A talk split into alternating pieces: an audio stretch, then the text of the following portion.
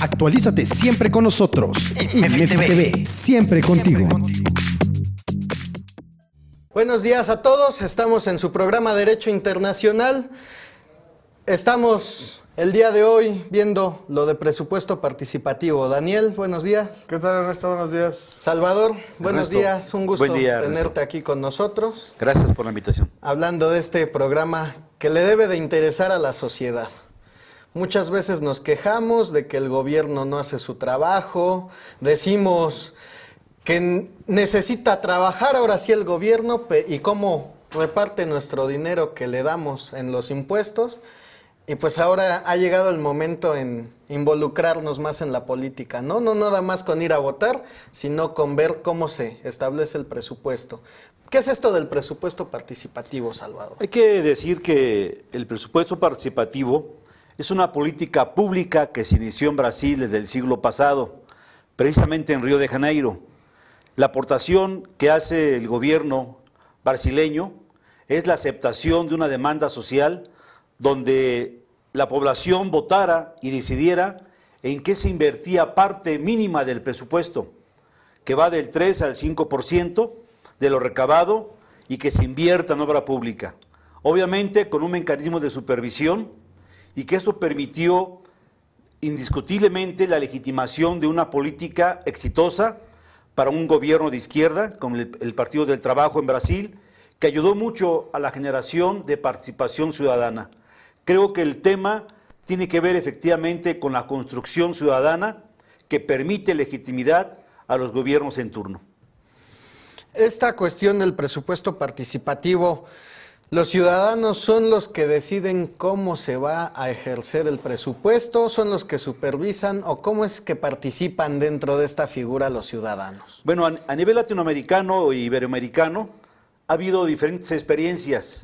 Hay algunos gobiernos que lo hacen por decreto, donde plantea desde el gobierno central la obligación que tienen los municipios para poder entablar una relación directa con el ciudadano y que se decida qué se hace. Y lo que van haciendo es, digamos, dirigir la democracia de forma automatizada al momento en que va centralizando decisiones y va unificando regiones para que al final de cuentas se haga como que el, ciudadano votó, participó y decidió qué hacer. Pero eran políticas ya establecidas y determinadas de lo que se iba a gastar en, en la obra pública. El presupuesto participativo es la inversión que hace un gobierno en obra pública, pero hay diferentes diseños. Uno de ellos es el que el gobierno centraliza las decisiones y va generando espacios mínimos de participación con una población que participa a veces muy mínima. Digamos, de la lista nominal o la lista de electores, llega a participar menos del 1% en cada distrito o en cada delegación. Y es legítimo, porque hacen asambleas donde van, eh, digamos, auditores del mismo gobierno y van orientando esta forma de tomar decisiones. En la Ciudad de México hay un proceso un poco viciado porque está orientado desde el gobierno central a lo que se quiere hacer. Y se maneja este asunto a través de los partidos políticos. Algo tan noble, tan ciudadano, se pervierte cuando ya son decisiones políticas de parte de los partidos y en complicidad con los gobiernos en turno. Decíamos, Salvador, de esta cuestión del gobierno del Distrito Federal, del presupuesto participativo que ejerce el gobierno del Distrito Federal. Son aquellas elecciones vecinales que se hacen y a la par los proyectos que se eligen en las colonias de lo que se va a emplear. ¿O es otro presupuesto? Eso es otro proceso. Cada año, en el mes de, a mediados de año, el gobierno central saca la convocatoria y al mismo tiempo en las diferentes delegaciones convoca a una asamblea central para que la gente asista y se discuta y se tome la decisión de en qué se sugiere gastarse el presupuesto. Y ahí el gobierno es en donde da diferentes opciones. Por eso dices que es algo centralizado. El Algo gobierno es el que dice qué opciones se tienen. Ya nada más la gente escoge cuál de todos. En la Ciudad de México se inició en el gobierno de Tlalpan, el gobierno delegacional de Tlalpan, con Gilberto Rivas. Y mira, Gilberto Rivas eh, es una persona conocida en el ámbito social y político, Hoy participa mucho con el Ejército Zapatista de Liberación Nacional, es muy cercano. Era alguien que incluso ya renunció al, PRD, en su momento fue del PRD, y él inició este proyecto, este ejercicio. Este ejercicio que digamos fue exitoso porque de alguna manera aplicó la teoría eh, más pura. ¿Qué significa esto? Que el presupuesto desde la convocatoria no lo haga el gobierno central, que la propuesta venga desde abajo de los comités ciudadanos. Esos consejos de participación ciudadana que existen sean los que se organicen y vayan creando esta convocatoria para ir creando política de discusión de forma regional, de forma por colonia o por zona, depende de la obra, porque realmente lo que se aplica no es mucho. ¿Qué cosa es lo que permite el presupuesto participativo? Estimular que la gente pague los impuestos. Hay que decir que en la Ciudad de México un poco más de la mitad sí paga de forma regular los impuestos, pero en los municipios donde se ha llegado a establecer esta política de presupuesto participativo, y que hay que decir que el gobierno de Catepec en el trienio 2006-2009 fue el primero que implementó este proyecto, pero no solamente fue de un año, y como fue un gobierno inicial, un gobierno con poca experiencia en la gobernanza, fue con muchas deficiencias. con muchas deficiencias, pero se hicieron 314 obras. Mi tesis de maestría habla exactamente de este ejercicio. Me meto a analizar el tipo de asambleas, cómo se convoca, en los mecanismos de gobierno para la supervisión, la forma de la auditoría, las formas en que la gente fue creando la expectativa, porque inicialmente la gente pensaba que el presupuesto participativo era cosa de dar dinero a la gente para que la gente lo gastara en lo que dijera de la obra pública. Así no fue ni así puede ser. El gobierno central tiene que definir exactamente dónde entrega el dinero, a qué obra y debe haber convocatorias para la cuestión de las obras. En Ecatepec hubo obras importantes como casas de cultura, como bibliotecas, como actividades de canchas deportivas, como por ejemplo eh, creación de escuelas a nivel preprimaria. Esta política fue importante porque estimuló y obligó a que los vecinos estuvieran preguntando quién faltaba de pagar, porque entre más se pagara el impuesto, más se podía recabar y poder destinar recursos de tal forma que obligó a que algunas colonias se fusionaran y que permitieran unificar esos presupuestos para que el presupuesto fuera mayor. Fue exitoso, me parece, el primer ejercicio con las deficiencias que yo apunto en mi tesis de maestría y que de, alguna manera, eh, digamos, va creando estilos de aplicar este presupuesto participativo.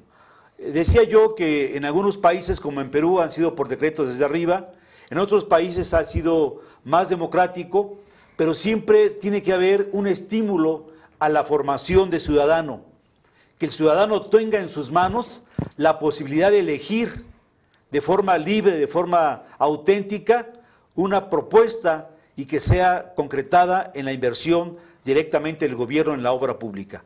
Porque quien vigila, quien determina incluso qué empresa tiene que ser la que haga la obra, no es el gobierno, debe ser el ciudadano en su propuesta más pura.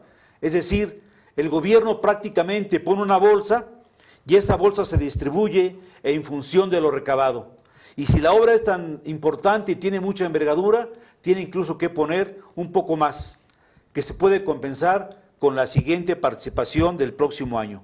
En Ecatepec la experiencia duró un año y la gente se quedó con ganas de más. Yo creo que hoy eh, hay que reconocer que no puede ser una política reclamada únicamente por la izquierda, porque lo que yo sostengo es que el presupuesto participativo permite sí crear ciudadanía, pero también genera una legitimidad del gobierno en turno. El que se genere asambleas, discusiones, propuestas y que la autoridad dé la cara y diga me comprometo a cumplir el acuerdo que ustedes tengan siempre y cuando se ajuste a esos proyectos de presupuesto en la bolsa, y que la gente vea que se puede tener esta injerencia en su colonia, porque hubo gente que lo que pidió fue vigilancia, seguridad, patrullas, y efectivamente el gobierno compró, invirtió en patrullas, invirtió en los policías de barrio, invirtió en alarmas ciudadanas y en mecanismos que permitieran ahuyentar a la delincuencia, que por cierto hoy en Ecatepec lamentablemente ocupa el primer lugar en el Estado de México. Es el municipio más seguro del Estado de México, donde seguro te roban, ¿eh? Indiscutiblemente. De- decías, decías una palabra muy clave, chaval. Salvador, perdón. Democracia.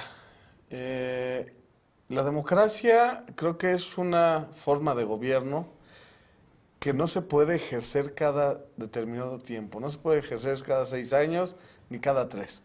La democracia debe ser una participación constante de la ciudadanía en las tareas de gobierno. Pero también ese gobierno debe de estar abierto y debe de estar eh, en la disponibilidad de poder actuar en base a lo que la ciudadanía misma mandate. No únicamente con un voto, sino constantemente en todas esas decisiones. Figuras, creo, como la del plebiscito, el referéndum, la, consulta ciudadana, deben de ser los principales ejes rectores del gobierno. Las principales decisiones se deben de regir por lo que la gente participe. La gente puede participar también en esta toma de, de decisiones de dónde se destine el presupuesto. Eh, y, y como comentabas, creo que el lugar idóneo donde se puede iniciar estos ejercicios es en el municipio. Porque el municipio tiene una composición muy, muy peculiar. El municipio por sí es- está gobernando gobernado por un órgano colegiado. Olvidémonos de que el municipio de- debe de estar gobernado por un presidente municipal. Digo, Tenemos una historia y una tradición presidencialista, ¿no? Que nos obliga a pensar que en el municipio el que manda es el presidente municipal. Pero no es así, no debe ser así. El municipio lo gobierna un ayuntamiento, un órgano colegiado compuesto de presidente municipal, síndicos y regidores. Y como órgano colegiado, ¿no? Que sus decisiones deben de ser este, plurales, es creo que la, mej- la- la- la mejor, eh, el mejor inicio para poder acercarse a la ciudadanía y que las tomas de decisiones no sean únicamente eh, en designar al funcionario, sino sean de forma constante. Yo me acuerdo, eh, Salvador, también en, en- la época del 97, en, en el municipio de Nezahualcóyotl, se, empezaron a hacer este tipo de ejercicios. Este tipo de ejercicios que son benéficos para la ciudadanía, pero son incómodos para el gobierno. Porque les quitas poder, Salvador. Les quitas poder de decisión. Porque en este, en este trienio de- del 97 a 2000 en Nezahualcóyotl, quien hacía o quien destinaba el presupuesto social del ramo 33, que era el más grande presupuesto que le llegaba al municipio, no era un 3 o un 5, la totalidad del presupuesto federal para obra social lo destinaban los representantes ciudadanos de cada distrito, pero le mermaban poder de decisión al presidente municipal. ¿Por qué? Porque ellos únicamente, como decías, legitimaba lo que ya la ciudadanía había decidido. Y si en una colonia la ciudadanía decía, aquí queremos agua, pues se, se implementaban proyectos de agua. Queremos seguridad, es seguridad. Queremos luz, bacheo. Es lo que la gente decidiera, ¿no? Pero eso empezó a mermar, como te digo, ciertas decisiones. Eh, en ese momento se empezaron a, a- tratar de implementar mecanismos como el referéndum, el plebiscito, eh, figuras como los cabildos públicos, ¿no? Que el, el cabildo, eh, las reuniones de todo el ayuntamiento se hacían de forma pública en la explanada del municipio, cualquiera podía ir, los medios de comunicación. Pero ¿qué pasó? Estos mismos gobernantes, vestidos de amarillo, empezaron a aprender. Pero lo malo es que no aprendieron en el orden democrático. Empezaron a aprender cómo manejar ellos el presupuesto a su conveniencia política y, eh, y- a sus intereses. Y estas figuras fueron desapareciendo.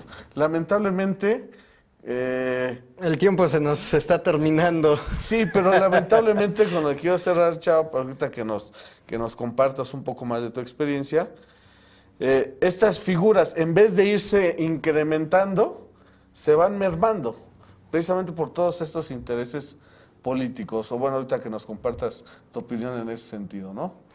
Regresamos en un momento, estamos en su programa de Derecho Internacional. Si quieres terminar de escuchar este programa, visita www.imedi.tv y disfruta de toda nuestra programación.